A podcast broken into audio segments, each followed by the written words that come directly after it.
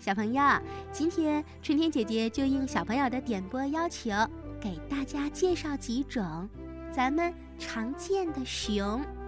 熊是陆地上大型杂食类动物，主要生活在温带和寒带地区。人们想到熊的时候，常常会说“笨得像狗熊一样”，这是因为熊的身体呀非常肥胖，四肢粗短。看上去笨头笨脑的，不过在这儿，春天姐姐可要告诉小朋友，其实熊一点都不笨，它们呀不仅会游泳、爬树、奔跑，还能像人一样站立行走呢。经过驯化的熊还可以表演走钢丝、踩球等绝技，特别的厉害。熊是非常强壮有力的。走起路来一摇一摆的，它的眼睛很小，鼻子很突出，主要靠嗅觉和听觉来感受外界环境的变化。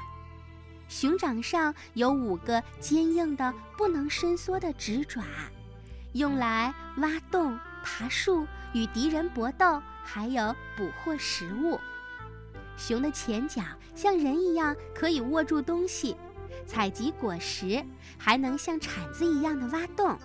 后脚呢，主要是用来行走的，所以比前脚短而宽。许多熊都喜欢单独生活，它们有自己的生活领地，而且呀，特别喜欢夜间出来活动。在有一些熊出没的乡村，常常有熊跑到人的家里去偷东西吃。生活在寒带地区的黑熊，在冬季是要冬眠的，一睡就能睡上好几个月。在睡觉前，熊会先吃下很多营养丰富的东西。在冬眠期间，它们的体温、氧耗、呼吸频率都会维持在一个极低的水平，比平时要低上几十倍。因为不消耗身体的能量，所以可以一直睡觉，不用吃东西。直到天气暖了，冬天走了，春天到来的时候，熊才会自然醒来。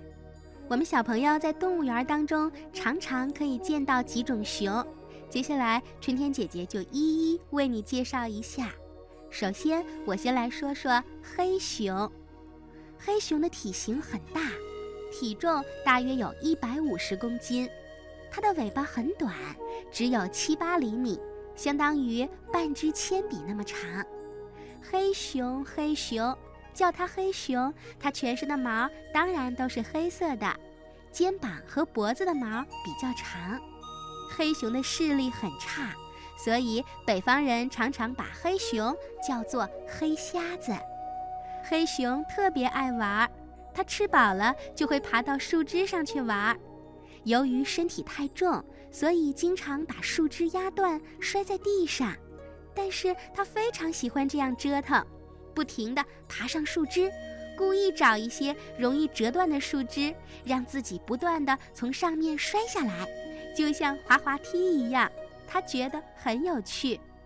说到爬树，黑熊可是有非常出色的爬树本领。春天姐姐给你举个例子。一般七八米的大树，也就是两层楼高的大树，它呀两分钟就爬上去啦。同时呢，它也是游泳和跑步的好手。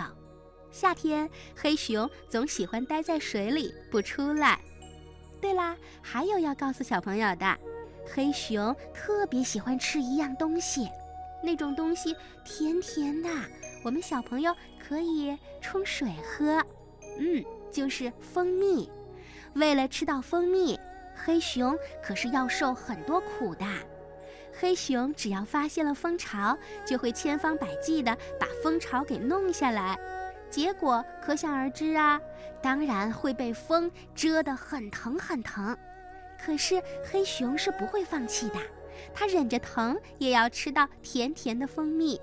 它呀，必须要把蜂巢里的蜂蜜全部掏光了。吃掉了，才会心满意足地走开，是不是很有趣呀？黑熊栖息在山林当中，生活在寒带的黑熊，每年九到十一月就开始大量的吃喝啦，它要储备能量，然后呢就躲进干燥的树洞或者岩洞里，开始冬眠，直到第二年的三月份才会醒来。在冬眠期间，黑熊是不吃也不喝的。有的熊每隔一段时间还会醒来晒晒太阳，以提高身体的温度。亚洲黑熊的咽喉部位有一个 V 字形的白毛，它的活动范围很广，常常站直了身子，用爪子在树干上挠来挠去，在上面做记号。有的时候呢，也会在树木上蹭来蹭去，蹭掉一层树皮，这样。别的熊看到了，就知道这不是它的领域，就不会来侵犯了。所以黑熊常常用抓树和撒尿来作为活动范围的标记，这点和棕熊很像。我们再来说说棕熊，棕熊是世界上最大的熊，它的体重可以达到八百公斤，是黑熊的三到四倍。别看它胖胖的、笨笨的，不过它是非常敏捷的，跑得很快。它们吃的食物种类有很多，特别喜欢的就是吃鱼。棕熊经常成群结队地去河里捕鱼，有的把头伸到水中去找鱼，有的呢则会抓那些跳出水面的鱼。捉到鱼以后，棕熊会怎么做呢？直接吃吗？不是，他们呀会在石头上把鱼摔晕，然后再美美的品尝鱼的味道。嗯，是不是很聪明呀？冬天，棕熊常常捕捉河里的鲑鱼，吃饱了储存脂肪，准备过冬。说到棕熊冬眠呀，它们可是非常警惕的，在吃饱了进洞之前，他们会先在洞口转一转，跳进去。或者倒退着走进去，或者把自己的脚印儿踩乱，这样就不会有人发现哪里是它冬眠的家了。真的很聪明。生活在北美洲西部森林里的棕熊，又称为北美灰熊，它可是棕熊当中脾气最差的，非常粗暴，具有很强的攻击性，而且呀，力气非常大。能把捕获的鹿和美洲野牛等动物轻易地搬运走。我们再来说说白熊。白熊是熊类当中体型最大的，它们常年生活在冰天雪地的北极，因此呢，我们又叫它北极熊。北极熊的身体长达三米，重约四百公斤。它们浑身长着乳白色的长毛，就连耳朵和脚掌都是如此，仅鼻头有一点黑。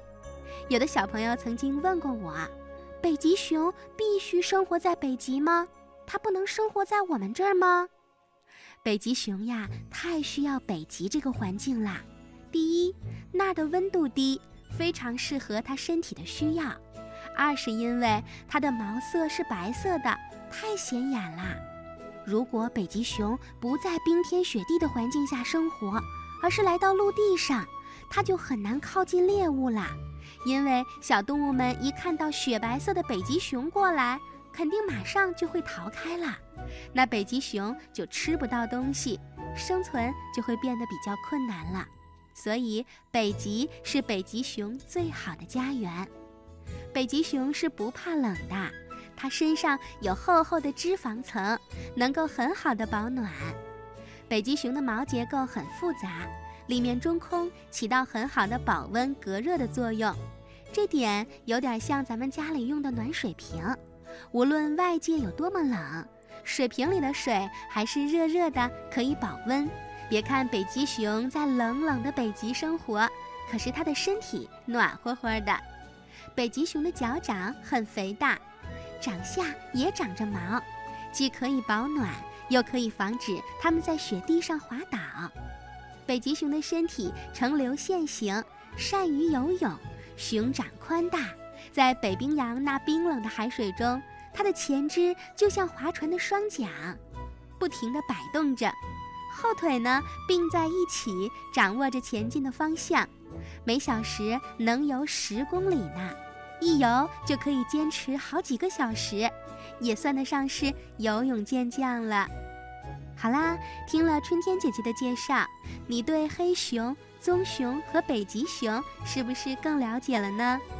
动物是我们人类的好朋友，请大家为它们创造良好的生活环境。好啦，那今天春天姐姐给小朋友们讲的你不知道的动物奥秘就听到这了。欢迎小朋友给春天姐姐留言，告诉我你喜欢什么动物，想知道哪些动物的知识。联系春天姐姐的方法是在手机微信的公众账号里搜索“小喇叭”，给我语音留言就可以啦。春天姐姐会在下周六继续为大家播讲有趣的动物故事，请你到时再收听吧。好啦，一首好听的歌曲过后，我们来听抱抱熊故事时间。